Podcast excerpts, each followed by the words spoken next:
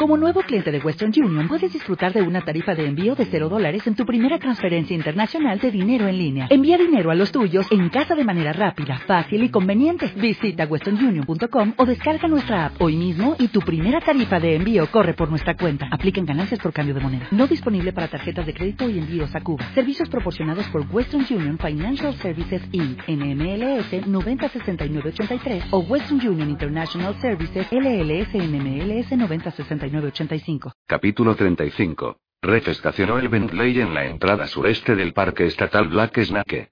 El lote de gravilla era pequeño, solo lo suficientemente grande para 10 coches, y mientras que los demás estaban cerrados con cadenas después de hora, este siempre estaba abierto porque de él partían senderos hacia las cabañas de alquiler.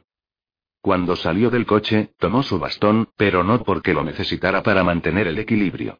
Su visión se había puesto roja a mitad de camino y ahora su cuerpo estaba vivo, templado y canturreando con un sinfín de sensaciones. Antes de cerrar con llave al Bentley, escondió su abrigo de Marta Cibelina en el maletero, el coche ya era lo suficientemente llamativo sin necesidad de dejar 25 mil dólares de piel rusa a plena vista. También se aseguró de llevar el equipo antígeno con él y la suficiente dopamina. ñan. ñan. Cerró el maletero, puso la alarma, y se dirigió hacia la densa línea de pequeños árboles que formaban los límites exteriores del parque. Sin razón aparente, los abedules, los robles y los álamos que rodeaban el lote artificial le recordaron a una muchedumbre de personas en un desfile, todos apretados al borde de la gravilla, con las ramas extendidas fuera de los límites aunque los troncos permanecieran en su lugar correspondiente. La noche estaba silenciosa, excepto por una brisa fría y seca que anunciaba la llegada del otoño. Era increíble, que tan al norte, agosto se pusiera tan decididamente frío, y que por como su cuerpo estaba ahora, a él le gustara ese frío. Hasta el punto de regodearse con él. Caminó por el sendero principal, dejando atrás un abandonado control de registro y una serie de carteles para excursionistas. 250 metros después se abría un ramal que se adentraba en el bosque, tomó el sendero de tierra y se internó en las profundidades del parque. La cabaña de troncos estaba a un kilómetro de distancia, y estaba más o menos a 200 metros de la cosa cuando un enredo de hojas caídas se agitó cerca de sus pies. La sombra que había provocado su desplazamiento emanaba un calor tropical a la altura de los tobillos. Gracias, hombre, le dijo a Trez. Me reuniré contigo allí. Está bien. Cuando su guardaespaldas se convirtió en niebla sobre la tierra, Ref enderezó su corbata sin ninguna razón aparente.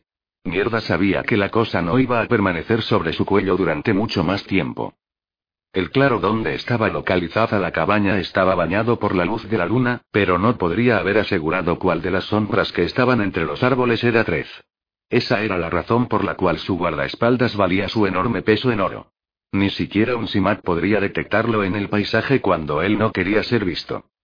Red fue hacia la puerta de madera toscamente tallada y se detuvo, para dar un vistazo a su alrededor.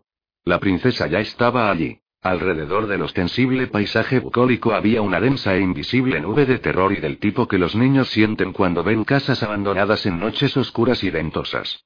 Era la versión SIMAC del Miss, y garantizaba que no serían molestados por humanos. Y si vamos al caso, tampoco por otros animales. No le sorprendía que hubiera llegado temprano. Nunca podía predecir si llegaría tarde, temprano o si sería puntual, y por consiguiente nunca dejaba de aparentar, independientemente de cuándo llegara. La puerta de la cabaña se abrió con su habitual crujido. Cuando el sonido fue directo al centro de vergüenza de su cerebro, encubrió sus emociones con la imagen de una playa soleada que había visto una vez en televisión. Provenientes de una esquina en sombras del espacio abierto, flotaron hacia él palabras cuya entonación era turbia y baja. Siempre haces eso. Lo que hace que me pregunte que le escondes a tu amor. Y podía seguir suponiéndolo. No iba a permitirle entrar a su mente. Aparte del hecho de que la autoprotección era algo crítico, que la dejara fuera la volvía loca, y eso a él lo hacía brillar de satisfacción como si fuera un maldito reflector. Cuando cerró la puerta, decidió que esa noche iba a hacer el papel de romántico abandonado. Ella esperaría que estuviera preguntándose qué demonios había ocurrido con su cita programada y él sabía que se guardaría esa información para convertirlo en un rehén todo el tiempo que pudiera. Pero el encanto funcionaba, hasta con los Simats y aunque de una manera jodida y tortuosa. Sabía que él la odiaba y que le costaba simular que estaba enamorado de ella.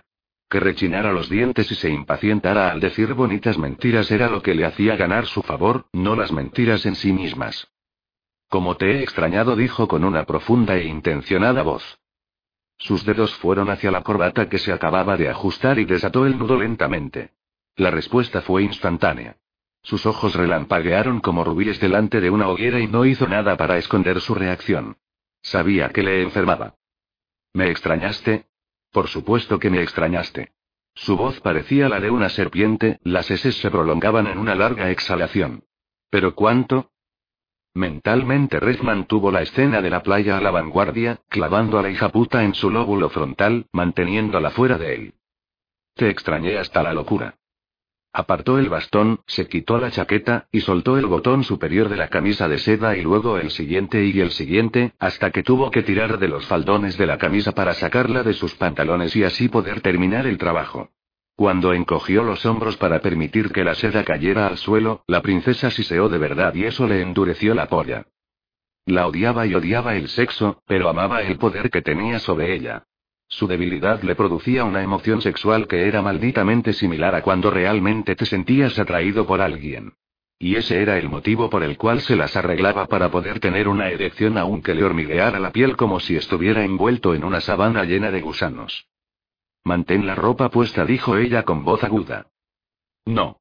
Siempre se la quitaba cuando quería, no cuando ella se lo ordenaba. Su orgullo se lo exigía. Que conserves la ropa, pendón. No. Él se desabrochó el cinturón y se lo sacó de las caderas de un tirón, el flexible cuero crujió en el aire. Lo dejó caer igual que como lo había hecho con la camisa, sin ningún cuidado. La ropa se queda puesta y sus palabras quedaron flotando en el aire porque se le estaban agotando las fuerzas. Y en eso consistía su puto objetivo. Deliberadamente, ahuecó la mano sobre sí, y luego abrió la cremallera, soltó el pasador y dejó que los pantalones cayeran rápidamente al suelo áspero. Su erección brotaba formando una línea recta desde sus caderas, y eso prácticamente resumió su relación.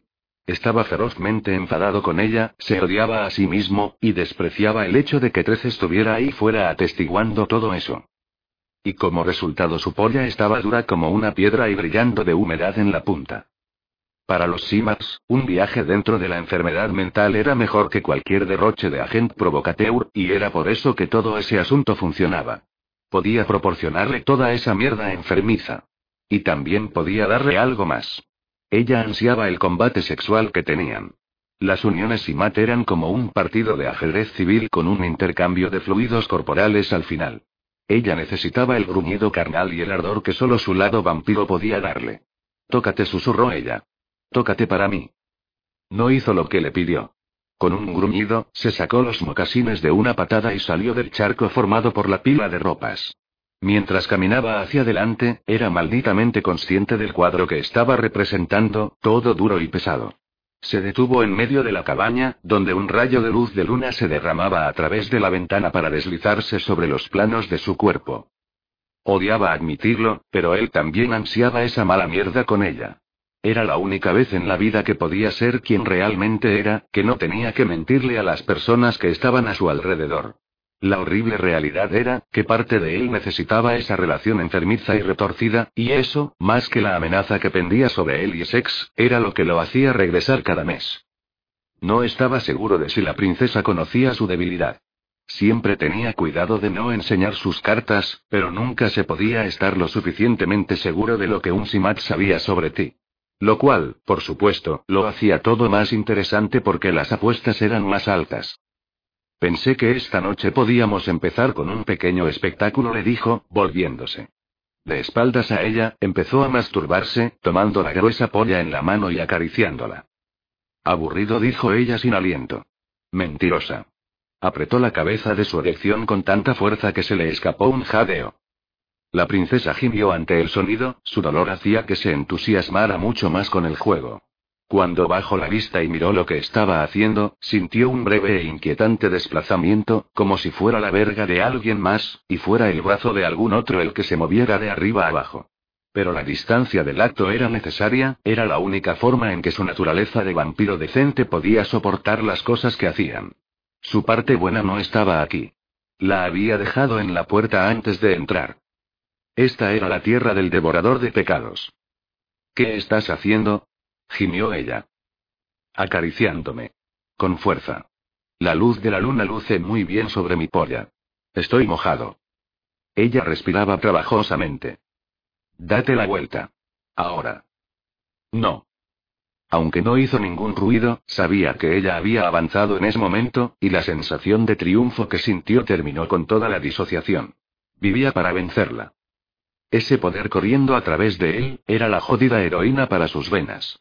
Sí, después se sentiría sucio como la mierda, y seguro, a causa de esto, tenía pesadillas, pero en ese momento se estaba excitando seriamente. La princesa se movió en las sombras, y él supo el preciso momento en que llegó a ver lo que se estaba haciendo, porque emitió un fuerte gemido, ni siquiera su reserva Simat fue lo suficientemente fuerte para contener su reacción. Si me vas a mirar, dijo volviendo a apretar la cabeza de su polla hasta que se puso de color púrpura y se vio obligado a arquear la espalda por el dolor. Yo también quiero verte a ti. Ella caminó hacia la luz de la luna y por un segundo él perdió el ritmo. La princesa llevaba un vestido rojo brillante, los rubíes que tenía en la garganta brillaban contra su piel blanca como el papel. Llevaba el cabello negro azulado recogido sobre la cabeza, y los ojos y los labios eran del mismo color de las piedras sangrientas que tenía en el cuello. De los lóbulos de sus orejas, le miraban dos escorpiones albinos que colgaban de las colas. Era horrorosamente hermosa. Un reptil de postura erguida y ojos hipnóticos. Tenía los brazos cruzados delante de la cintura, metidos dentro de las mangas de su vestido que llegaban hasta el suelo, pero en ese momento los dejó caer, y él no le miró las manos. No pudo. Le asqueaban demasiado, y si las veía perdería su erección. Para mantenerse excitado, deslizó la palma bajo sus pelotas y las llevó hacia arriba de forma que enmarcaran su polla. Cuando soltó ambas partes de su sexo permitiendo que regresaran a su lugar, éstas rebotaron con potencia. Había tanto que ella quería ver de él, que sus ojos no sabían a dónde ir. Cuando le recorrieron el pecho, se demoraron sobre el par de estrellas rojas que marcaban sus pectorales. Los vampiros pensaban que eran solo adorno, pero para los Simax, eran la evidencia de su sangre real y de los dos asesinatos que había cometido. El patricidio te otorgaba estrellas, como opuesto al matricidio, que te valía círculos. La tinta roja significaba que era miembro de la familia real. La princesa se quitó el vestido, y debajo de esos pliegues lujuriosos, su cuerpo estaba cubierto con una red de satín rojo que se le incrustaba en la piel. Siguiendo la apariencia asexual de su clase, sus pechos eran pequeños y sus caderas aún más pequeñas. La única forma en que podías estar seguro que se trataba de una hembra era la abertura diminuta que tenía entre las piernas. Los machos eran igualmente andróginos, llevaban el cabello largo y se lo recogían encima de la cabeza igual que las hembras y usaban vestidos idénticos. Reg nunca había visto a ninguno de los machos desnudo, gracias a Dios, pero asumía que sus pollas tendrían la misma pequeña anomalía que la suya. Oh, qué alegría. Su anomalía era, por supuesto, otra de las razones por las que le gustaba follarse a la princesa. Sabía que al final era doloroso para ella. Ahora voy a tocarte, dijo ella, mientras se acercaba. Prostituto. Ref se puso rígido cuando su mano se cerró alrededor de su erección, pero solo le permitió un momento de contacto. Dando un repentino paso atrás, le arrancó la polla de la mano. ¿Vas a terminar nuestra relación? dijo arrastrando las palabras, odiando las palabras que pronunciaba. ¿Es por eso que me ahuyentaste la otra noche? ¿Esta mierda es demasiado aburrida para ti? Ella avanzó, como sabía que lo haría. Vamos, sabes que eres mi juguete. Te extrañaría terriblemente. Ah. Esta vez cuando lo agarró, hincó las uñas en su vara. Él contuvo un jadeo tensando los hombros hasta que casi se le quiebran las clavículas. Entonces te preguntaste dónde estaba, susurró mientras se apoyaba contra él. Su boca le rozó la garganta y el toque de sus labios le quemó la piel. El labial que llevaba estaba hecho de pimientos molidos, cuidadosamente calibrados para picar. Te preocupaste por mí. Sufriste por mí. Sí. Así fue, dijo, porque la mentira la complacería. Sabía que sí. La princesa se puso de rodillas y se le acercó. En el momento en que los labios encontraron la cabeza de la verga, la sensación ardiente de ese labial hizo que se le apretaran las pelotas como si fueran puños. Pídemelo. ¿Qué cosa? ¿Una mamada o la explicación de por qué reprogramaste la cita? Estoy comenzando a pensar que deberías rogar por ambas cosas. Tomó la erección y se la empujó contra el estómago, luego sacó la serpenteante lengua y jugueteó con la púa que tenía en la base de su erección. Esa púa era la parte que más le gustaba a ella, la que se enganchaba en el lugar cuando se corría y los mantenía unidos. En lo personal, odiaba la cosa, pero maldición, se sentía bien cuando se la acariciaban, incluso con el dolor que le producía lo que tenía en la boca. Pídemelo. Dejó que la verga cayera en su lugar y la tomó profundamente dentro de su boca. Ah, mierda, chúpame, gruñó él. Y demonios, sí que lo hizo. Abrió esa garganta suya y tomó de él todo lo que pudo. Era maravilloso, pero el ardor era matador. Para vengarse por su pequeño labial Chanel N grados pesadilla, le agarró el cabello y empujó con las caderas, haciendo que se atragantara. En respuesta, ella le hincó profundamente una de las uñas en la púa con la suficiente fuerza como para hacerlo sangrar, él gritó, y le saltaron lágrimas de los ojos. Cuando una de ellas se deslizó por su mejilla, ella sonrió, sin ninguna duda disfrutaba del color rojo en contraste con su rostro. Vas a pedírmelo por favor, le dijo. Cuando me pidas que te dé una explicación. Estaba tentado de decirle que contuviera la respiración esperando, pero en vez de ello, volvió a zambullirse en su boca y ella volvió a clavarle la uña, y continuaron con el mismo juego durante un rato hasta que ambos estuvieron jadeando. A esa altura su sexo estaba ardiendo, rabiando de calor, pulsando con la necesidad de correrse en esa horrible boca suya. Pregúntame por qué le exigió. Pregúntame por qué no vine. Él negó con la cabeza. No y me lo dirás cuando quieras. Pero lo que sí te preguntaré es ¿estamos perdiendo el tiempo aquí o vas a dejarme acabar? Ella se levantó del suelo, fue hacia la ventana y se tiñó al antepecho con esas horribles manos. Puedes correrte. Pero solo dentro de mí. La perra siempre hacía lo mismo. Siempre tenía que ser en su interior. Y siempre contra la ventana. Evidentemente, aunque no pudiera saber con seguridad que él venía con refuerzos, a cierto nivel sabía que estaban siendo observados. Y si follaban frente a los paneles de vidrio, su centinela estaría obligado a mirar. Córrete dentro de mí, maldición. La princesa arqueó la espalda y levantó el culo. La red que llevaba le recorría las piernas y se metía entre sus muslos, e iba a tener que desgarrar parte de la misma para poder penetrarla. Y era por eso que la usaba. Si su lápiz labial era malo, la malla de mierda que llevaba sobre el cuerpo era aún peor.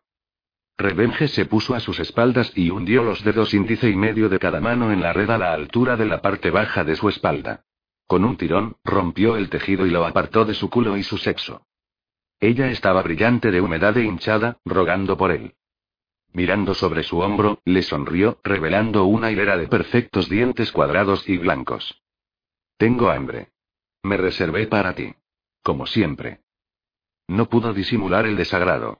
No podía soportar la idea de ser su único amante y hubiera sido mucho mejor ser parte de una multitud de machos, para que lo que pasaba entre ellos no fuera tan serio.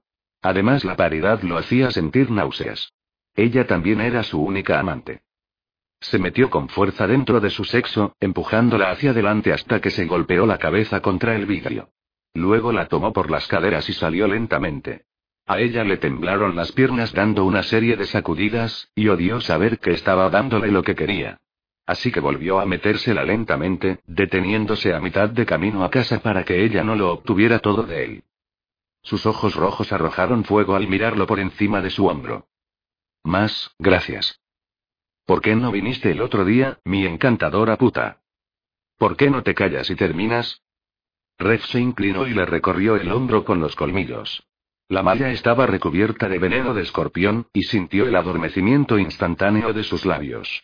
Después de que hubieran terminado de follar, esa mala mierda iba a estar sobre sus manos y sobre todo su cuerpo, por lo cual tendría que ir a bañarse a su refugio lo más pronto posible.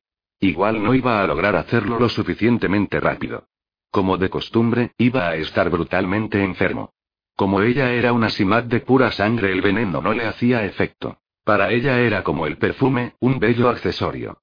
En cambio, para su naturaleza vampira, que era especialmente susceptible, era directamente veneno. Lentamente salió de su cuerpo para enseguida volver a introducirse un par de centímetros.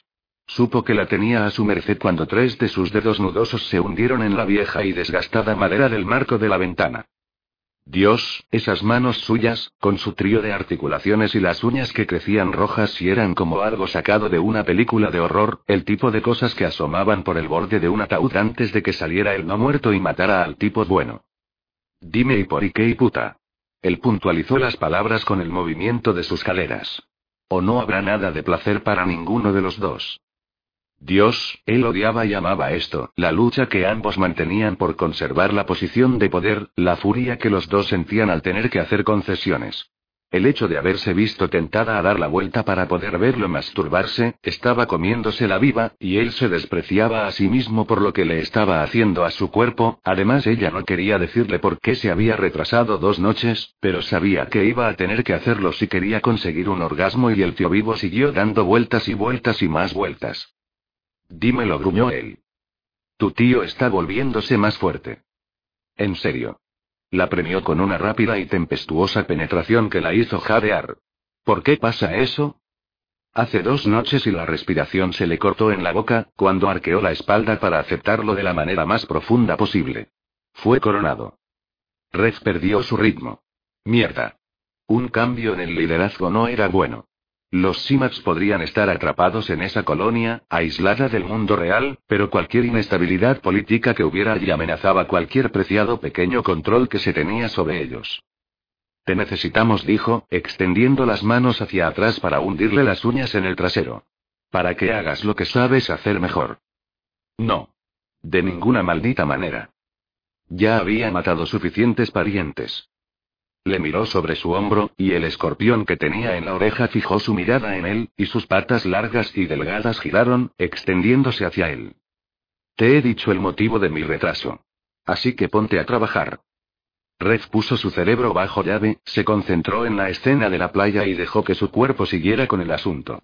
Bajo su demoledor ritmo, la princesa tuvo un orgasmo, su cuerpo se aferró a él con una serie de pulsaciones que ordeñaban su polla como un puño en un tornillo de banco. Y eso fue lo que provocó que su sexo se fijara dentro de ella y la llenara. Se apartó tan pronto como pudo y empezó a resbalar hacia el infierno. Ya, podía sentir el efecto del veneno de esa maldita malla. El cuerpo le hormigueaba por todas partes, las terminales nerviosas de su piel oscilaban encendiéndose y apagándose con espasmos de dolor. E iba a ponerse mucho peor. La princesa se enderezó y fue hacia su vestido. De un bolsillo oculto, sacó un largo y ancho trozo de raso rojo, y con la mirada fija en él, puso la tela entre sus piernas y la ató con una serie de elaborados lazos. Sus ojos color rubí brillaban de satisfacción mientras se aseguraba que ninguna gota de él se le escapara. Odiaba eso, y ella lo sabía y era por eso que nunca se quejaba cuando se desprendía rápidamente al acabar. Sabía condenadamente bien que quería meterla a la fuerza en un baño con blanqueador y hacerla lavarse hasta limpiar hasta el último rastro de sexo de ella como si nunca hubiera sucedido. ¿Dónde está mi diezmo? dijo, mientras se ponía el vestido. Cuando fue hasta la chaqueta y sacó una pequeña bolsa de terciopelo ya veía doble a causa del veneno. Se la tiró y ella la atrapó. Dentro de la bolsa había 250 mil dólares en rubíes. Cortados. Listos para ser usados. Debes regresar a casa. Estaba demasiado cansado para seguirle el juego. Esa colonia no es mi casa. Equivocado. Estás muy equivocado. Pero entrarás en razón. Te lo garantizo. Diciendo eso desapareció en el aire. Rev se tambaleó, y plantó la palma de la mano en la pared de la cabaña cuando una ola negra de puro agotamiento lo recorrió. Cuando la puerta se abrió, se enderezó y recogió sus pantalones. Trez no dijo nada, solo se acercó y lo ayudó a mantener el equilibrio. Enfermo como estaba, y sabiendo que se pondría peor, se volvió y se puso la ropa por sí mismo. Eso era algo importante para él. Siempre se vestía solo, sin ayuda. Cuando tuvo la chaqueta en su lugar, la corbata alrededor del cuello, y el bastón en la mano, su mejor amigo y guardaespaldas lo levantó en brazos y lo llevó como un niño de regreso al coche. Capítulo 36. La tensión en una persona era como aire en un globo. Demasiada presión, demasiada mierda, demasiadas malas noticias, y la fiesta de cumpleaños se desquiciaba. Fury abrió el cajón de su mesita de noche aunque acababa de mirar ahí dentro. Mierda. ¿Dónde puta estaba todo su humo rojo? Tomó su bolsita casi vacía del bolsillo de la camisa. Apenas le alcanzaría para uno muy delgado. Lo que significaba que tenía que apresurarse para llegar al Zero Sum antes de que el reverendo cerrara esa noche. Se puso una chaqueta ligera para poder tener un lugar donde esconder la bolsa llena a su regreso. Luego bajó al trote la escalera principal. Cuando llegó al vestíbulo, su mente corría a toda velocidad y se retorcía, agitándose con el top 10 de las razones, por las cuales, Fui, hijo de Agoni, era un imbécil. En el ranking del hechicero. Número 10. Se las ingenia para que la hermandad le expulse de una patada. Número 9. Drogadicto. Número 8. Riñe con su gemelo cuando la Shellan embarazada de este está atravesando por un mal momento. Número 7. Drogadicto. Número 6. Lo estropea todo con la hembra con la que desea estar, ahuyentándola. Número 5. Miente para proteger su comportamiento adictivo. Oh, ¿esta estaría incluida en la 9 y la 7? Número 4. Defraudó a sus padres. Número 3. Drogadicto. Número 2. Se enamora de la hembra que ahuyentó en el numeral anterior. Mierda. Mierda. Mierda. ¿Se había enamorado de Cormía? ¿Cómo? ¿Cuándo? El hechicero disparó en su cabeza. Al diablo con eso, compañero. Terminemos la lista. Venga. Muy bien, y creo que pondremos drogadicto como el número uno, ¿no? ¿Dónde vas? La voz de Ward le llegó desde arriba como una especie de conciencia y Fury se congeló con la mano en el picaporte de la puerta del vestíbulo. ¿Dónde? exigió el rey. A ningún lugar en especial, pensó Fury sin volverse.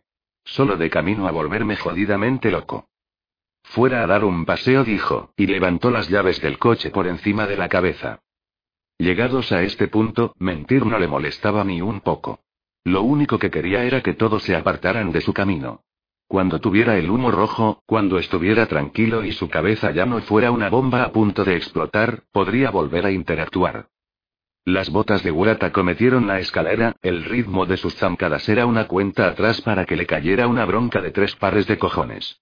Fury se volvió a enfrentar al rey, con la ira hirviendo a fuego lento dentro de su pecho. Y el asunto era que, Wara tampoco estaba de un humor al Mark. Tenía las cejas ocultas tras las gafas envolventes, los colmillos largos, el cuerpo tenso como el infierno. Era obvio que había recibido más malas noticias. ¿Qué ha pasado ahora? Dijo Fury entre dientes, preguntándose cuándo demonios pasaría la actual tormenta de mierda a enturbiar la vida de otro grupo de gente. Cuatro familias de la Glimera fueron atacadas esta noche, y no hay supervivientes. Tengo algo terrible que decirle a Quinn, pero no puedo comunicarme con él ni con John Mateu, y ambos están apostados en lo de Bly. ¿Quieres que yo vaya? No, quiero que lleves tu culpo al santuario y cumplas con tu jodido deber, estalló Brad. Necesitamos más hermanos, y consentiste en ser el primale, así que deja de aplazar la mierda.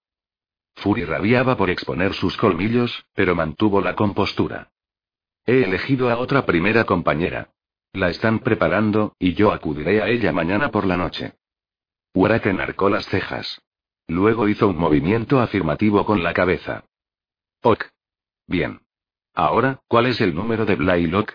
Voy a pedirle al chico que vuelva a su casa. Todos los hermanos están ocupados, y no quiero que Quinn se entere de lo que tengo que decirle por teléfono. Puedo ir. Ni lo sueños, respondió el rey. Incluso si todavía fueras parte de la hermandad, con toda la mierda que está ocurriendo en este momento, no correría el riesgo de perder al primale de la raza, así que vea que te jodan y muchas gracias. Ahora, ¿cuál es el maldito número de Bly? Fury le dio a Wad los números, saludó con la cabeza, y salió a través del vestíbulo. No le importó una mierda haberle dicho a Wura que iba a salir en coche, dejó su BMW estacionado en el patio y se desmaterializó hacia el centro de la ciudad. De todos modos, Wurad sabía que había estado mintiendo. Y no había ninguna razón para retrasar el viaje al Zerosum tomando su coche solo para conservar las apariencias de una falsedad de la que ambos eran bien conscientes. Cuando llegó a la entrada del club, Fury evitó la fila de espera simplemente acercándose y pidiéndole al gorila que se apartara de su camino. En la sección VIP, Jan guardaba la puerta de la oficina de Revenge. El moro no pareció sorprenderse al verlo, pero por otro lado era difícil tomar por sorpresa a cualquiera de los dos guardaespaldas privados de Rev. El jefe no está aquí, ¿quieres hacer una compra? preguntó el tipo. Furia sintió, Jan le mostró el camino. Rally, el sirviente que pesaba las dosis, se alejó rápidamente después de que Fury abriera su mano dos veces. Yam apoyó la cadera contra el escritorio de Revenge y simplemente se quedó allí mirándolo a través del despacho, con los negros ojos impasibles, tranquilos. Su hermano, Trece era el más impetuoso de los dos, por lo que Fury siempre había pensado que Yam era el más peligroso de los dos. Aunque suponía que era algo así como elegir entre dos armas diferentes. Una cuestión de valores. Un consejo dijo el moro. Paso. Resiste. No saltes a cosas más fuertes, amigo. No tengo idea de lo que hablas. Mientes. Rally salió de la puerta oculta de la esquina y cuando Fury vio todas aquellas hojas dentro de la bolsa de plástico transparente, le bajó la tensión arterial y su ritmo cardíaco se estabilizó. Le dio mil dólares y salió de aquella oficina tan rápido como pudo, listo para regresar a su dormitorio y dedicarse a su asuntillo. Cuando se dirigía a la salida de emergencia, vio a Sexa apoyada en la barra VIP. Dirigió sus ojos hacia el brazo, que tenía enterrado en la chaqueta, luego frunció el ceño y articuló, joder. Cuando comenzó a acercarse a él con rápidas zancadas, tuvo la extraña impresión de que intentaría arrebatarle su alijo, y eso no iba a pasar. Había pagado buen dinero en efectivo y lo había comprado a un precio justo. No había razón para que la gerencia tuviera un mal rollo con él. Rápidamente empujó la puerta y se desmaterializó. No tenía ni jodida idea de cuál era el problema, y tampoco le importaba. Tenía lo que necesitaba y se iba a casa. Mientras viajaba en una neblina de moléculas de regreso a la mansión, pensó en el drogadicto del callejón, el que había acuchillado a su distribuidor y luego había hurgado en los bolsillos del hombre mientras la sangre manaba por todas partes. Fury trató de creer que él no era así intentando no ver la desesperación que había sentido los últimos 20 minutos como el trampolín que podría llevarlo a actuar como lo había hecho el drogadicto con aquella navaja. La realidad era, sin embargo, que nada ni nadie estaba a salvo si se ponía en medio de un adicto y lo que ansiaba. Mientras John recorría con la vista el patio trasero de la casa de Bly, sentía que había hecho esto miles de veces, la espera, la vigilancia y esta pausa depredadora, todo esto le parecía que fuera su segunda naturaleza. Lo cual era una locura. Da, le dijo su yo interior. Todo esto no es más que la mierda habitual. Sin embargo, el resto te lo estás imaginando. A su lado en las sombras, Quinn estaba sorprendentemente quieto. Por lo general el tipo siempre estaba en movimiento, agitando los pies y manos, caminando por los alrededores, charlando. No esa noche, no en ese puesto de vigilancia entre los arbustos de Madreselva. Sí, bien, estaban ocultos entre la madre selva. No era exactamente tan varonil como ocultarse detrás de un grupo de robles, pero la cobertura era mejor, y además era todo lo que tenían para usar como camuflaje al lado de la puerta trasera de Bly. John miró su reloj, habían estado esperando allí durante una hora larga o dos. Finalmente tendrían que irse para evitar el alba y acaso no apestaba eso? Estaba allí para luchar. Estaba preparado para luchar. Si no conseguía reventar a otro ser, su bravucón interior iba a sufrir un severo caso de frustración. Desafortunadamente, todo lo que percibían era una brisa ocasional de verano para compensar el zumbido de los grillos. No sabía lo de Bly, gesticuló John sin ninguna razón en particular. ¿Cuánto hace que sabías sobre y tú sabes cómo se sentía él? Ahora Quinn comenzó a hacer tamborilear los dedos en su muslo. Más o menos desde que comenzó, que fue hace tiempo. Wow, pensó John. Con todos estos secretos emergiendo, era casi como si estuvieran pasando por sus transiciones otra vez. Y al igual que con los cambios que habían asumido sus cuerpos, ellos tres nunca volverían a ser lo que fueron una vez. Bly escondía lo que sentía, murmuró Quinn. Aunque no debido al tema sexual. Quiero decir, no tengo problema en estar con gays, especialmente si hay chicas implicadas. Quinn se rió. Pareces impresionado. ¿No sabías que era así? Bien, yo, quiero decir. Mierda santa, si alguna vez antes se había sentido virgen, a la luz de lo que hacía Quinn, fuera lo que fuera, se dio cuenta que era más bien como virgen. Mira, si te hace sentir incómodo. No, no es eso. Demonios, realmente no estoy tan sorprendido. Quiero decir, entrabas en los baños con un montón de diferentes y... Sí. Soy la clase de tipo que a lo que surja le planto cara, ¿sabes? Todo viene bien. Quinn se frotó la frente. Sin embargo, no planeo ser así para siempre. ¿No? Un día quiero una Shellan propia. No obstante, entre tanto, voy a hacer cualquier cosa y lo voy a experimentar todo. Así es como sé que estoy vivo. John lo pensó. También quiero una hembra. Pero es difícil porque... Quinn no lo miró, pero asintió dejándole saber que le entendía y lo que se sintió bien. Era gracioso, de cierta forma, era más fácil hablar de las cosas ahora que su amigo sabía exactamente por qué ciertas cosas eran difíciles para él. Sabes, he visto el modo en que miras a Essex. John se puso rojo. Un. Es algo genial. Quiero decir, joder, ella es salvajemente ardiente. En parte porque es tan endemoniadamente aterradora. Pienso que podría hacerte comer tus propios dientes si te pasas de la línea. Quinn se encogió de hombros. Pero, ¿no has considerado que podrías querer comenzar con alguien que sea un poco y no sé, más suave? Uno no puede elegir por quien quiere sentirse atraído. Amén. Oyeron ruidos de alguien que estaba rodeando la casa desde el frente, y ambos se pusieron alerta, alzando los cañones de sus armas y apuntándolos hacia el este. Soy yo, voceó Bly. No disparéis. John salió de la madreselva. Pensé que te ibas con tus padres. Bly contempló a Quinn. Los hermanos han estado tratando de localizarte. ¿Por qué me miras así? dijo Quinn, poniendo el arma a un costado de su cuerpo. Quieren que regreses a la mansión. ¿Por qué? gesticuló John aunque Bly todavía tenía la vista fija en Quinn. Watt dijo que estaba bien que nos quedáramos. ¿Cuáles son las noticias? dijo Quinn con voz tensa. ¿Tienes noticias, cierto? Wara quiere que tú. Mi familia fue atacada, ¿no es así? Quinn apretó la mandíbula. No es así. ¿Wara quiere que tú? A la mierda con Watt. Habla. Bly desvió los ojos hacia John antes de volver a fijarlos en su amigo. Tu madre, padre y hermana están muertos. Tu hermano está desaparecido. El aliento de Quinn lo abandonó en un resuello, como si alguien le hubiera dado una patada en el estómago. John y Bly extendieron las manos, pero él se replegó y se apartó. Bly sacudió la cabeza. Lo siento mucho. Quinn no dijo nada. Era como si hubiera olvidado el idioma.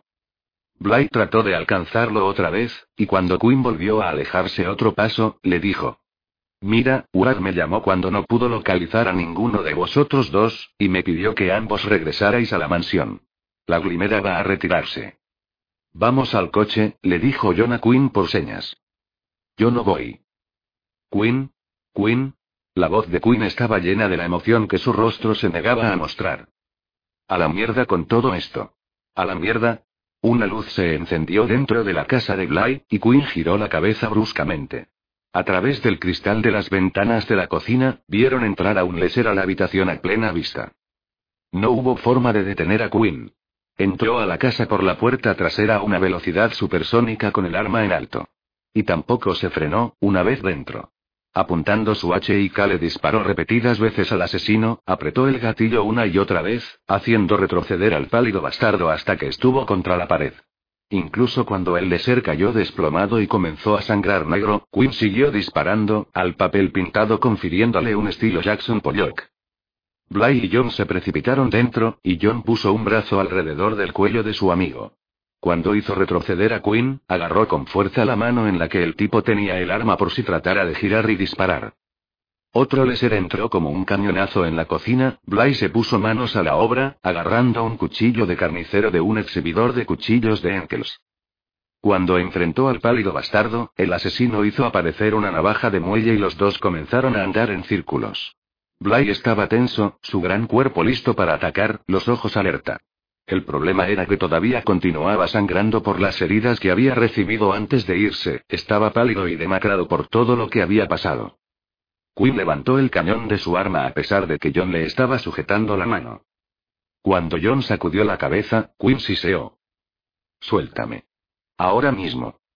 El tono de su voz fue tan mortalmente sereno, que John obedeció. Quinn puso una bala precisamente entre los ojos del leser, haciendo que la cosa cayera como un muñeco. ¿Qué coño? Tronó Bly. Era mío. No voy a observar cómo te cortan en pedazos. Eso no va a pasar. Bly apuntó a Quinn con un dedo tembloroso.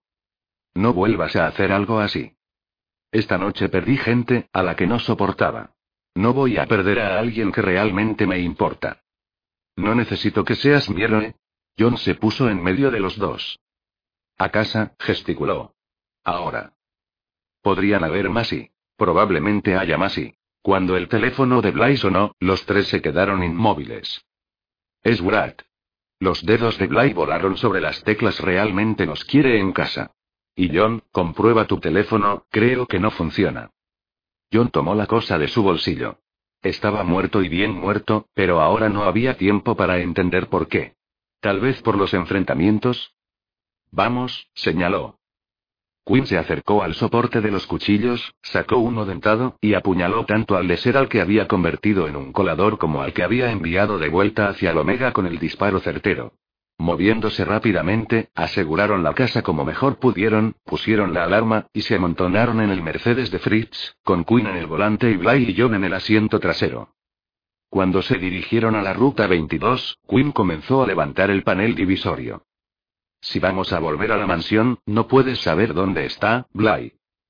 Que era, por supuesto, solo parte de la razón por la que estaba levantando el escudo. Quinn quería estar solo. Era lo que necesitaba siempre que se sentía confundido y la razón por la cual John se había ofrecido a hacerse pasar por Miss Daisy. En la densa oscuridad del asiento trasero, John le echó un vistazo a Bly. El chico estaba recostado sobre el asiento de cuero como si su cabeza le pesara como un bloque de cemento y sus ojos parecían haberse hundido en su cráneo. Parecía tener cien años. En términos humanos. John pensó en el tipo que había sido solo unas noches atrás, cuando habían ido a Abercrombie, paseando por los estantes de camisas, sosteniendo una y otra para evaluarlas. Contemplando ahora a Bly, era como si aquel chico pelirrojo de la tienda fuera un primo lejano, más joven de la persona que estaba en el Mercedes, alguien con el mismo colorido y la misma altura, pero nada más en común. John dio un toque a su amigo en el antebrazo. Tenemos que pedirle a la doctora Jane que te examine. Bly bajó la mirada por su blanca camisa y se sorprendió de encontrarla manchada de sangre. Supongo que era por esto que mi madre andaba a mi alrededor. No duele. Bien. Bly se volvió y miró fijamente por la ventanilla, aunque fuera imposible ver a través de ella. Mi padre dijo que podía quedarme. Para luchar. John silbó suavemente para que girara la cabeza. No sabía que tu papá podía manejar así la espada. Antes de que se apareara con mi madre, fue un soldado. Ella le obligó a dejarlo, Bly frotó la camisa aunque la sangre estaba impregnada en las fibras, manchándolas. Cuando Brad me llamó y me pidió que fuera a buscaros a vosotros dos tuvieron una gran discusión. Mi madre se preocupa de que pueda resultar muerto. Mi padre quiere que demuestre ser un macho de valor en este momento de necesidad de la raza. Así que ahí lo tienes. ¿Qué quieres tú? Los ojos del chico se dispararon hacia el panel divisorio y luego examinaron todo el asiento trasero. Quiero luchar. John se reclinó contra el asiento. Bien.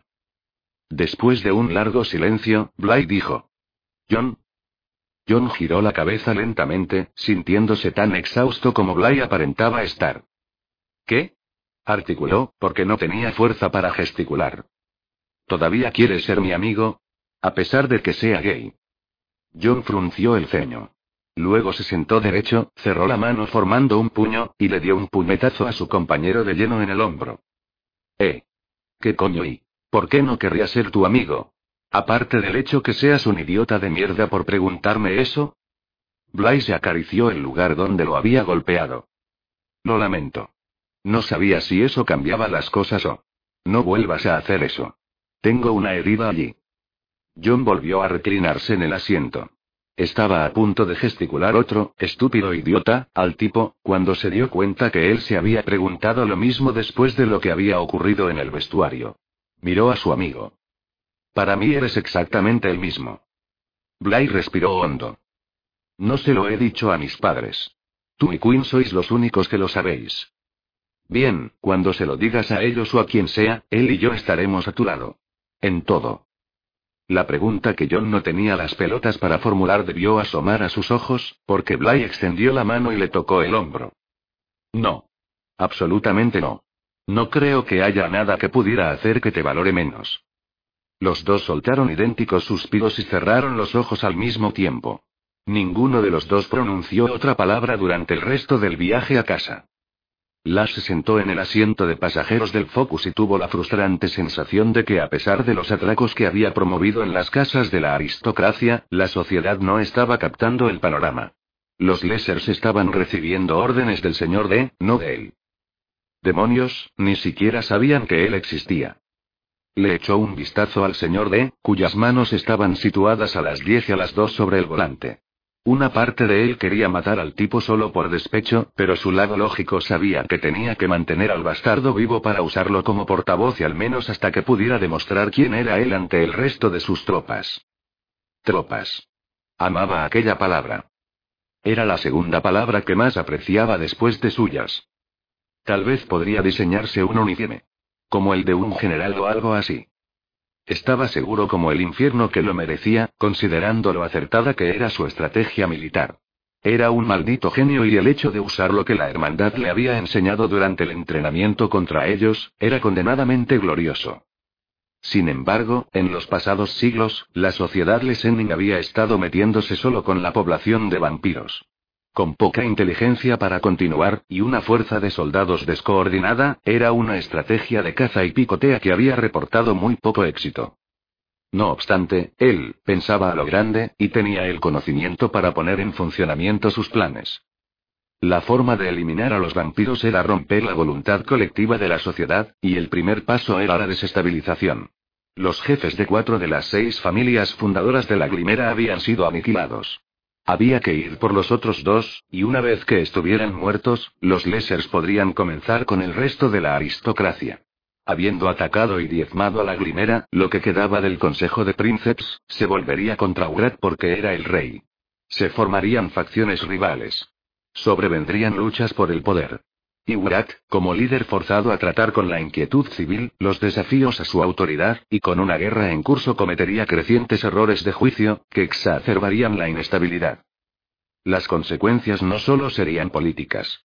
Más asaltos a casas significaban que habría menos diezmos para la hermandad debido a una disminución en la base que sostiene al fisco. Menos aristócratas significaban menos empleos para los civiles, y eso causaría apuros financieros a las clases bajas con la consecuente erosión en su apoyo al rey. Todo el asunto sería un círculo vicioso que conduciría inevitablemente a que Wrath fuera destituido, muerto o relegado a una figura decorativa sin poder alguno y la estructura social de los vampiros se hundiría aún más profundamente en el retrete. Cuando todo fuera un caos total, Lash entraría y barrería lo que quedaba. Solo una cosa sería mejor, una plaga de vampiro. Hasta ahora su plan estaba funcionado, esta primera noche había sido un completo éxito. Se había cabreado porque el hijo de puta de Quinn no había estado en su casa cuando la asaltaron, ya que le hubiera gustado poder matar a su primo, pero se había enterado de algo interesante. En el escritorio de su tío había encontrado documentos de renuncia, que expulsaban a Quinn de la familia. Lo que significaba que la pobre pequeña mierda dispar de Queen andaba suelta por algún sitio y aunque evidentemente no donde Bly ya que su casa también había sido asaltada. Sí, lamentaba que Queen no hubiera estado en casa, pero al menos habían capturado vivo a su hermano. Eso iba a ser divertido. Hubo varias pérdidas de la sociedad, sobre todo en casa de Bly y en la del mismo Lash, pero en el panorama general, la marea se inclinaba fuertemente a favor de Lash. De todas formas, la rapidez era crítica. La Glimera correría a sus refugios, y aunque sabía la localización de algunas áreas en las que podría encontrar algunos de ellos, la mayor parte estaba fuera del estado, eso significaba pérdida de tiempo en viajes para sus hombres. Para apresurar las muertes, tenían que asaltar tantas direcciones como fuera posible aquí en la ciudad. Mapas. Necesitaban mapas. Mientras Lash pensaba en ello, le gimió el estómago. Necesitaban mapas y alimento. Para en ese cirgóladro. El señor D no pudo virar a la izquierda a tiempo, entonces se orilló y dio marcha atrás. Necesito comida, dijo Lash. ¿Y mapas para? Al otro lado de la calle, las luces azules de un coche patrulla del departamento de policía de Caldwell se encendieron y Lash blasfemó. Si la policía había visto su infracción de tránsito, estaban en graves problemas. En el maletero del Focus había pistolas y otras armas de fuego. Ropa ensangrentada, carteras, relojes y anillos de vampiros muertos. Colosal. Una cagada colosal. Evidentemente el oficial no había hecho una urgente pausa para comer una donut, porque se dirigía directamente hacia ellos. Estoy. Jodido. Las miró al señor D mientras el tipo se detenía a un costado. Dime que tienes un permiso de conducir válido contigo. Por supuesto que sí. El señor D aparcó el coche y bajó la ventanilla mientras uno de los para proteger y servir de caldi se acercaba a ellos. ¡Ey, oficial! Tengo mi permiso de conducir justo aquí. También necesito los papeles del coche. El policía se inclinó hacia el coche y luego hizo una mueca como si no le gustara el olor. Dios, cierto. El olor a talco de bebé. Lash se reclinó hacia atrás cuando el señor D se estiró para abrir la guantera, tranquilo como si no pasara nada. Cuando sacó un pedazo de papel blanco del tamaño de una tarjeta, Lash rápidamente comprobó la documentación. Ciertamente parecía oficial. La maldita cosa tenía el sello del estado de Nueva York, estaba a nombre de Richard Delano, y la dirección era en el 1583 de la calle 10, apartamento 4F. El señor D le entregó todo a través de la ventanilla. Sé que se supone que no tendría que ir marcha atrás, señor. Solo queríamos algo de comer y me pasé la entrada del aparcamiento. Lash contemplaba al señor D, impresionado por la notable demostración de talento interpretativo. Mientras miraba al policía, D era la combinación justa de estoy lamentablemente avergonzado, me disculpo sinceramente y soy una persona común y corriente. Mierda, su rostro debería estar en el frente de una caja de cereales para demostrar la forma correcta de mover las mandíbulas, además lanzaba la palabra Señor como si fuera el amén en una iglesia. Él era la personificación de todo lo que era íntegro. Lleno de vitaminas y fibra. Un paquete energético, que representaba la antigua y buena nutrición americana. El oficial miró la documentación y se la devolvió. Dirigió la linterna al interior del coche y dijo. No lo vuelva a hacer, cuando vio a Lash frunció el ceño. La actitud del policía de estoy perdiendo mi valioso tiempo se fue en una fracción de segundo. Ladeando la radio que tenía prendida en la solapa hacia su boca, pidió refuerzos y luego dijo. Señor, voy a tener que pedirle que salga del coche. ¿Quién? Yo. Dijo Lash. Joder, no tenía ninguna identificación encima. ¿Por qué? Señor, por favor, salga del coche. No, a menos que me diga por qué. Bajó la linterna e iluminó la cadena de perro que Lash tenía alrededor del cuello. Hace aproximadamente una hora, recibimos una denuncia de una mujer en Screamers contra un hombre blanco, de dos metros de altura, rubio, rapado, con un collar de perro. Así que necesito que salga del coche. ¿Cuál fue la denuncia? Asalto sexual. La otra patrulla de policía estacionó delante de ellos, luego dio marcha atrás hasta prácticamente apoyarse en los faros del Focus. Señor, por favor, salga del vehículo. Aquella puta que estaba en la barra había acudido a la policía. Le había suplicado que se lo hiciera. No. Si usted no sale del coche, lo sacaré. Sal del coche, dijo el señor D en voz baja. El segundo oficial rodeó el Focus y abrió la puerta del Ash. Señor, salga del coche. No podía ser que estuviera ocurriéndole eso. Esos jodidos humanos idiotas, era el hijo del Omega, por el buen Cristo. No seguía las reglas de los vampiros, mucho menos unas que gobernaban a los Homo sapiens. Señor. Dijo el policía. ¿Qué tal si te jodes con tu paser? El oficial se inclinó y le agarró el brazo. Queda usted bajo arresto por asalto sexual. Cualquier cosa que diga puede y será usada en su contra en una corte. Si usted no puede contratar un abogado, usted no puede estar hablando jodidamente en serio, se le proporcionará uno. ¿Entiende estos derechos? Suélteme. ¿Que le han sido leídos? Fueron necesarios los dos oficiales para arrastrar a Lash fuera del coche, y como no podía ser de otra forma, se reunió un grupo de gente.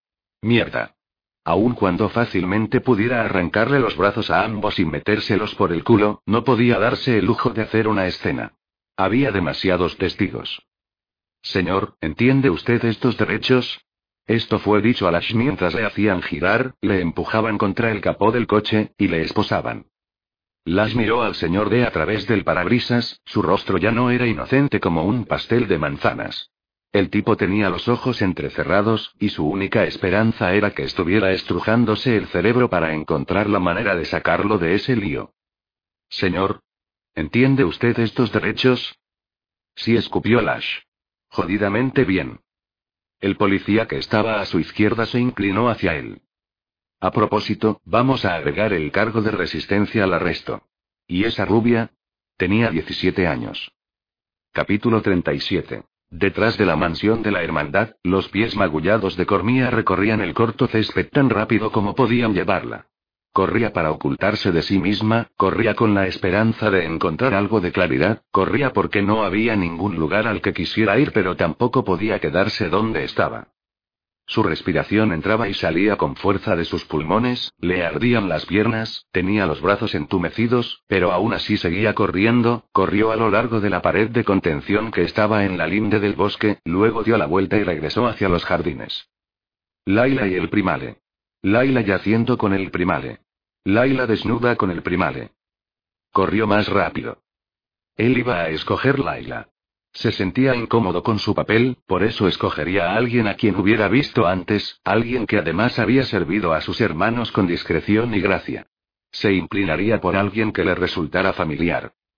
Escogería a Laila. Sin advertencia previa, a Cormía le flaquearon las piernas y se derrumbó como un bulto exhausto. Cuando se recuperó lo suficiente como para levantar la cabeza, frunció el ceño y jadeó. Había caído sobre un extraño parche de césped recientemente removido, una extensión imperfecta que tenía casi dos metros de diámetro. Era como si algo hubiese sido quemado allí y la tierra aún tuviera que recuperarse. Parecía apropiado a muchos niveles distintos. Rogando para tenderse de espaldas, miró el cielo nocturno. Le ardían los muslos al igual que sus pulmones, pero el fuego verdadero estaba en su cerebro. No pertenecía a este lado. Pero no podía soportar la idea de regresar al santuario. Era como el aire de verano que se extendía entre la tierra verde y cubierta de hierba y la galaxia llena de estrellas. No estaba ni aquí ni allí y además era invisible. Levantándose, comenzó a caminar lentamente de regreso a la terraza de la mansión. Las lámparas brillaban en las ventanas de la casa y cuando echó una mirada a su alrededor, comprendió que iba a extrañar los colores nocturnos de este mundo. Los rojos, rosas, amarillos y púrpuras de las rosas de té lucían apagados, como si las flores se sintieran tímidas. Dentro de la biblioteca, el rojo profundo de las cortinas era como una hoguera encendida, y la sala de billar parecía haber sido construida con esmeraldas, con un vívido verde oscuro. Tan encantador. Todo era tan encantador, una fiesta para los ojos. Para aplazar la partida un poco más, fue a la piscina. El agua negra le habló, la superficie brillante le susurró melodiosos lamentos y le hizo señas con chispeantes reflejos de rayos de luna que se proyectaban sobre sus tranquilas olas. Dejando caer la bata, se zambulló en la suave oscuridad, penetrando la superficie de la piscina, yendo hasta lo más profundo y quedándose allí mientras braceaba en el agua. Cuando emergió en el extremo más alejado, la resolución entró en su cuerpo junto con el aire que inhaló. Le diría a Fritz que se marchaba, y le pediría que se lo comunicara de Bella. Luego iría al santuario y pediría una audiencia con la directriz Samaria y en la cual presentaría la solicitud de convertirse en escriba recluida. Sabía que uno de sus deberes como escriba consistiría en registrar la descendencia del primale, pero era mejor tratar con ellos en la tierra de las letras que tener que ver con sus propios ojos a las legiones de niños de cabello multicolor y encantadores ojos amarillos. Y habría niños. Aunque había impugnado su fuerza, el primale iba a hacer lo que debía. Estaba luchando incluso más que antes con su papel, pero su sentido del deber se sobrepondría a su ego. Bella estaba en lo correcto en la valoración que había hecho de él. Bueno, hola. Cormía exhaló sobresaltada y quedó mirando directamente un par de gigantescas botas con puntas de metal. Asustada, recorrió con los ojos el enorme y esbelto cuerpo de un macho vestido con lo que ellos llamaban vaqueros. ¿Y tú quién eres? preguntó con voz suave y cálida, poniéndose en cuclillas. Sus ojos eran muy llamativos, intensos y dispares, con pestañas del mismo color de su tupido cabello negro. Antes de que pudiera responder, John Mateo apareció detrás de él y silbó ruidosamente para llamar su atención. Cuando el macho que estaba al borde del agua miró sobre su hombro, John agitó la cabeza e hizo señas frenéticamente. Hoy mierda, perdón. El macho de cabello oscuro se levantó en toda su estatura y alzó las manos como si estuviera tratando de detenerse a sí mismo. No sabía quién eras. Otro macho salió de la casa a través de las puertas de la biblioteca. Este era pelirrojo, tenía manchas de sangre en la camisa y sobre él se cernía un aire de agotamiento absoluto. Eran soldados que luchaban junto a John, pensó. Soldados jóvenes. ¿Quién eres? Le preguntó, al que tenía los encantadores ojos desiguales. Quinn. Vengo con él. Su pulgar señaló a John Mateu. El pelirrojo es y Blaylock le cortó el otro abruptamente. Soy Blaylock. Solo salía a nadar un poco, dijo ella. Ya veo. La sonrisa de Quinn era amistosa, había perdido su sensualidad. Pero todavía se sentía atraído por ella. Podía notarlo. Y allí fue cuando comprendió que debido al camino que había elegido seguir, permanecería intacta para siempre. En su papel de escriba recluida, nunca estaría entre las que el primal le visitaría para mantener relaciones sexuales. Eso significaba que aquella tormenta incipiente que se había producido dentro de ella de forma tan gloriosa nunca más sería convocada ni liberada de nuevo. Jamás. Cuando la gran extensión de años de vida que le quedaban se desplegó ante ella, una inquieta, desesperada cuerda en su interior fue conmovida, y las vibraciones de su insatisfacción la impulsaron a través del agua caliente hacia la escalera. Asiendo las barandas salió a la superficie y sintió el aire fresco sobre su cuerpo y supo que los tres soldados estaban mirándola. Ese conocimiento la deprimió y la animó al mismo tiempo. Sería la última vez que un macho observaría su cuerpo, y era muy duro pensar que estaba encerrando toda su feminidad para siempre. Pero no podía estar con otro que no fuera el primale, y no podía soportar estar con él en la actual situación con todas sus hermanas. Así que este era el fin. En unos momentos, se pondría la túnica, la cerraría y le diría adiós a aquello que nunca había empezado realmente. Así que no se disculparía por su desnudez ni escondería su cuerpo al salir del gentil abrazo del agua. Fury se materializó en los jardines de la parte trasera de la mansión de la hermandad porque no tenía ganas de encontrarse con nadie. Con todo lo que tenía en mente, entrar por la puerta delantera y correr el riesgo de sus pies se detuvieron, su corazón se detuvo, su respiración se detuvo.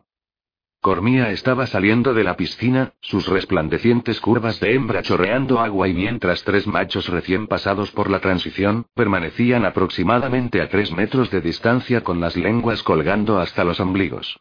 Hoy infierno si no. El macho vinculado que había en él surgió como una bestia, liberándose de las mentiras acerca de sus sentimientos con las cuales se alimentaba a sí mismo, rugiendo desde la cueva de su corazón, despojándolo de todo lo que era civilizado. Todo lo que sabía era que su hembra estaba de pie desnuda, siendo codiciada por otros. Era todo lo que le importaba. Antes de que tuviera conciencia de lo que estaba haciendo, Fury lanzó un gruñido que penetró el aire como el estallido de un trueno.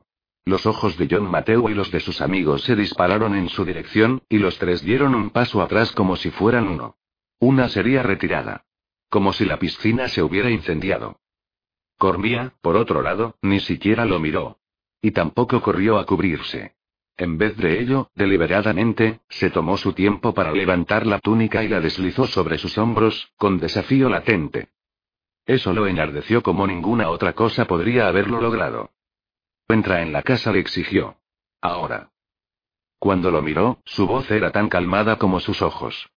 ¿Y si no quiero hacerlo? Te pondré sobre mi hombro y te llevaré adentro. Fury se volvió hacia los muchachos. Este es nuestro problema. No el vuestro. Marchaos, si sabéis lo que os conviene. Ahora. El trío vaciló hasta que Cormía les dijo. Todo va a estar bien. No os preocupéis. Cuando se marcharon, Fury tenía el presentimiento de que no iban a ir muy lejos, pero Cormía no necesitaba protección. Los machos vinculados eran mortalmente peligrosos para cualquiera menos para sus compañeras. Estaba fuera de control, sí, pero era ella quien poseía su mando a distancia. Y sospechaba que ella ya lo sabía. Cormía levantó las manos y se escurrió el cabello serenamente. ¿Por qué quieres que entre? ¿Vas a ir caminando o tengo que llevarte? Te he preguntado por qué. Porque vas a ir a mi dormitorio. Esas palabras fueron empujadas fuera de su boca por el rugido de su respiración. ¿A tu habitación? ¿No querrás decir a la mía? Porque hace cinco meses me dijiste que saliera de la tuya. Su polla era el asiento de la bestia, estirándose para ser liberada y poder estar dentro de ella. Y la excitación era innegable. Su tren estaba sobre la vía. Su billete había sido sellado. La jornada había empezado. Para Cormía también. Fury se le acercó. El cuerpo de ella rugía por el calor de la pasión, tanto que podía sentirlo contra su propia piel, y el aroma a jazmín que despedía era tan denso como su misma sangre. Él desnudó los colmillos y siseó como un gato. Iremos a mi habitación. Pero no tengo ninguna razón para ir a tu habitación. Sí. La tienes. Ella se echó el cabello retorcido descuidadamente sobre el hombro. No, me temo que no. Diciendo eso, le dio la espalda y comenzó a caminar lentamente hacia la casa. Él la rastreó como una presa, la siguió pegado a sus talones a través de la biblioteca, por la gran escalera, y a su habitación. Ella abrió un poco la puerta y entró. Antes que pudiera cerrarla, él puso la palma alrededor del panel de madera y se abrió camino de un empujón. Fue él el que cerró la puerta. Y le puso el seguro. Quítate la túnica. ¿Por qué? Porque si no lo haces, voy a desgarrarla. Levantó la barbilla y dejó caer los párpados, por lo que aunque tenía que mirar hacia arriba para poder encontrar sus ojos, aún podía mirarlo de forma altanera, por encima de su nariz. ¿Por qué necesitas que me desvista? Con cada hueso territorial de su cuerpo, grunó. Voy a marcarte. ¿En serio? Comprendes que eso no tiene ningún sentido. Tiene todo el sentido del mundo. Antes no me deseabas. Y una mierda, si no lo hacía. Me comparaste con otra hembra con la que trataste de estar, pero con la cual finalmente no pudiste hacer nada. Y tú no me dejaste terminar de hablar. Ella era una prostituta que compré con el único propósito de perder mi virginidad. No era una hembra que yo deseara. No eras tú, inhaló su aroma y ronroneó. Ella no eras tú. Pero aún así aceptaste a Laila, ¿no es cierto? Cuando no le respondió, caminó hacia el baño y encendió la ducha. Sí, lo hiciste. Como primera compañera. Esto no se trata de ella, le dijo desde la puerta. ¿Cómo no va a tratarse de ella? Las elegidas somos una única entidad y yo aún soy parte de ellas. Cormía se volvió, lo enfrentó y dejó caer la túnica. ¿O no lo soy? La verga de Fury se estrelló contra la parte interna de su cremallera. Su cuerpo definitivamente brillaba bajo las luces del techo, tenía los pechos firmes y en punta, los muslos ligeramente abiertos. Entró a la ducha, y él la observó mientras arqueaba la espalda para lavarse el cabello. Con cada movimiento que ella hacía, él perdía un poco más del escaso comportamiento civilizado que le quedaba. En el más oculto y distante estante de su cerebro, sabía que debía salir de allí, porque estaba a punto de hacer que una situación ya de por sí complicada se convirtiera en algo directamente insostenible. Pero su cuerpo había encontrado el alimento que necesitaba para sobrevivir. Y en el momento en que saliera de esa maldita ducha se la iba a comer viva. Capítulo 38. Sí, iba a dejarle. Mientras Cormía se aclaraba la espuma del cabello, comprendió que en el momento en que dejara la ducha, iba a terminar debajo del primale. Iba a dejarle tomarla. Y en el proceso iba a tomarlo a él. Ya había tenido suficientes por poco y casi y somos o no somos. Ya había tenido suficiente del retorcido destino en el que ambos estaban atrapados. Ya había tenido suficiente de hacer lo que le decían que debía hacer. Lo quería. Iba a tenerlo. Al diablo con sus hermanas. Era suyo. Aunque solo por esta noche, le señaló una voz interior. Jódete le dijo a la pared de mármol. Le dio un manotazo al grifo cerrándolo y abrió de un tirón la puerta. Cuando el flujo de agua se cortó, encaró al primale. Estaba desnudo. Erecto con los colmillos totalmente expuestos. El rugido que emitió fue el de un león, y mientras el sonido reverberaba por todas las paredes de mármol del cuarto de baño, sintió que se humedecía aún más entre las piernas. Se le acercó, y ella no luchó cuando la agarró por la cintura y la levantó. No fue suave, pero no quería suavidad y para asegurarse que él lo sabía le mordió el hombro cuando estaba entrando al dormitorio. Rugió otra vez y la tiró sobre la cama, haciendo rebotar su cuerpo una vez. Dos veces. Se volvió sobre su estómago y comenzó a gatear alejándose solo para obligarlo a sudar un poco. No tenía pensado decir no, pero maldita sea, iba a tener que perseguirla y... El le saltó sobre su espalda y le sujetó las manos por encima de la cabeza. Cuando trató de girarse bajo él, le separó las piernas con la rodilla y la mantuvo en el sitio con sus caderas. Su erección se deslizó hacia abajo y la tanteó, provocando que se arquearse. Le concedió el espacio suficiente, lo suficiente para que pudiera girar los hombros y mirarlo. La besó. Profunda y largamente. Y ella le devolvió el beso en igual medida, renunciando a continuar atrapada en la tradición de sometimiento de las elegidas. Con un súbito movimiento, él se retiró, se cambió un poco de lugar, y griega. Cormía gimió cuando penetró su cuerpo con un suave golpe. Y luego no hubo tiempo para hablar, pensar o demorarse pensando en el dolor sentido cuando sus caderas se convirtieron en una fuerza conductora. Se sentía tan bien, tan correcto, todo ello, desde el olor de su oscuro aroma especiado y el peso de su cuerpo, el modo en que el cabello de él le caía en el rostro y los jadeos que salían de ambas bocas entreabiertas. Cuando sus empujes se hicieron más profundos, movió las piernas separándolas aún más y con sus propias caderas hizo eco al ritmo que él imponía. Las lágrimas afluyeron a sus ojos, pero no se detuvo a pensar dos veces en ellas cuando el ímpetu implacable de él la envolvió y un nudo de fuego comenzó a apoderarse del lugar donde él estaba bombeando dentro y fuera de su cuerpo hasta que pensó que se quemaría viva y no le pareció que eso fuera algo malo en lo más mínimo.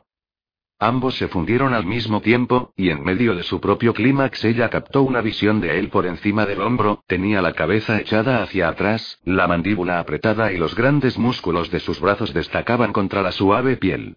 Luego cuando su propio cuerpo ceñía y liberaba, ceñía y liberaba, estuvo demasiado perdida como para ver nada en absoluto, los ávidos tirones que le daba al sexo de él le hacían gemir y sacudirse mientras le extraía la marca de su posesión.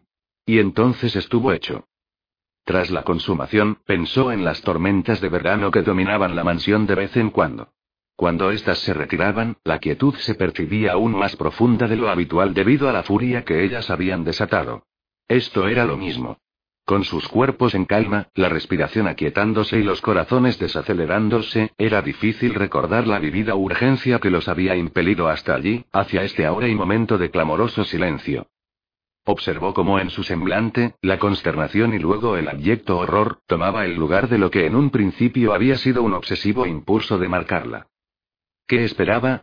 Que ese baile de cuerpos fuera a hacerlo renunciar a su estatus de primale, renegar de su voto, y declararla su única y verdadera Sheyan. Que estuviera encantado de que justo antes de su partida hubieran hecho, a raíz de un apasionado impulso, lo que deberían haber hecho meses antes, con reverencia y premeditación, por favor, sal de mí, dijo con voz estrangulada. Fury no podía entender lo que había hecho, y sin embargo la prueba estaba allí. El cuerpo delgado de Cormía estaba bajo su cuerpo pesado, sus mejillas estaban húmedas por las lágrimas, y tenía contusiones en las muñecas. Había tomado su virginidad desde atrás, como si fuera un perro. La dominó y la hizo someterse porque era más fuerte. La penetró sin prestar atención al dolor que definitivamente ella debió haber sentido. Por favor, sal de mí. Le temblaba la voz, y la palabra por favor lo mató. Solo podía rogárselo, pues estaba completamente dominada. Salió de su interior y se bajó de la cama, trastabillando como un borracho. Cormía se giró sobre un costado y plegó las piernas contra su cuerpo. Su columna vertebral parecía muy frágil, la delicada columna de huesos daba la sensación de ser completamente quebradiza bajo la piel pálida. Lo siento. Dios, aquellas dos palabras eran semejantes a cubos vacíos. Por favor, solo vete. Considerando cómo se había impuesto ya a ella, hacer honor a su petición en ese momento le pareció algo trascendental. Aun cuando dejarla era la última cosa que quería hacer. Fury entró en el cuarto de baño, se puso la ropa, y se dirigió hacia la puerta. Después tenemos que hablar y... No habrá un después. Voy a solicitar convertirme en escriba recluida. Para poder registrar tu historia, sin ser parte de ella. Cormía, no. Es donde pertenezco. Dijo mirándole por encima del hombro. Volvió a recostar la cabeza sobre la almohada. Vete, dijo. Por favor. No tuvo conocimiento consciente de ir hacia la puerta ni de salir por ella. Más tarde se percató que estaba de vuelta en su habitación, sentado en el borde de la cama, fumando un porro. En el silencio que le rodeaba, le temblaban las manos, el corazón funcionaba como un tambor electrónico roto y daba golpecitos en el suelo con el pie. El hechicero ocupaba la parte delantera y central de la mente de Fury, de pie con el manto negro agitándose en el viento, la silueta de bordes irregulares contrastaba contra un vasto horizonte gris. En la mano, haciendo equilibrio sobre su palma, tenía un cráneo. Los ojos de este eran amarillos. Te dije que le harías daño. Te lo dije. Fury miró el apretujado canuto de humo rojo que tenía en la mano y trató de ver cualquier otra cosa aparte de la destrucción. No pudo. Había sido una bestia. Te dije lo que iba a pasar. Yo tenía razón. He tenido razón desde el principio. Y a propósito, tu nacimiento no fue la maldición. No fue el que nacieras después de tu gemelo. Tú eres la maldición.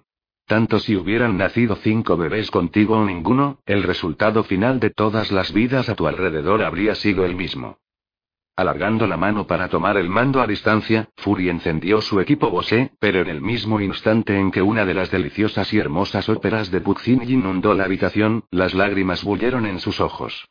Tan preciosa, la música, y tan insoportable cuando comparó el mágico tono de voz de Luciano Pavarotti con el gruñido que había articulado cuando había estado encima de Cormía. La había dominado. Sujetado sus brazos. Montado desde atrás y tú eres la maldición. Cuando la voz del hechicero continuó machacando en su mente, sintió que la hiedra del pasado se apoderaba de él nuevamente, todas las cosas en que había fracasado, todas las diferencias que no había logrado hacer, todo el cuidado que había tratado de poner, pero no había alcanzado, y ahora había una nueva capa. La capa de Cormía. Oyó el último aliento resollante de su padre. Y el crujido del cuerpo de su madre elevándose en llamas. Y la cólera de su gemelo por haber sido rescatado. Y lo peor de todo, oyó la voz de Cormía. Por favor, sal de mí. Fury se tapó las orejas con las manos aunque esto no le sirviera de ayuda. Tú eres la maldición.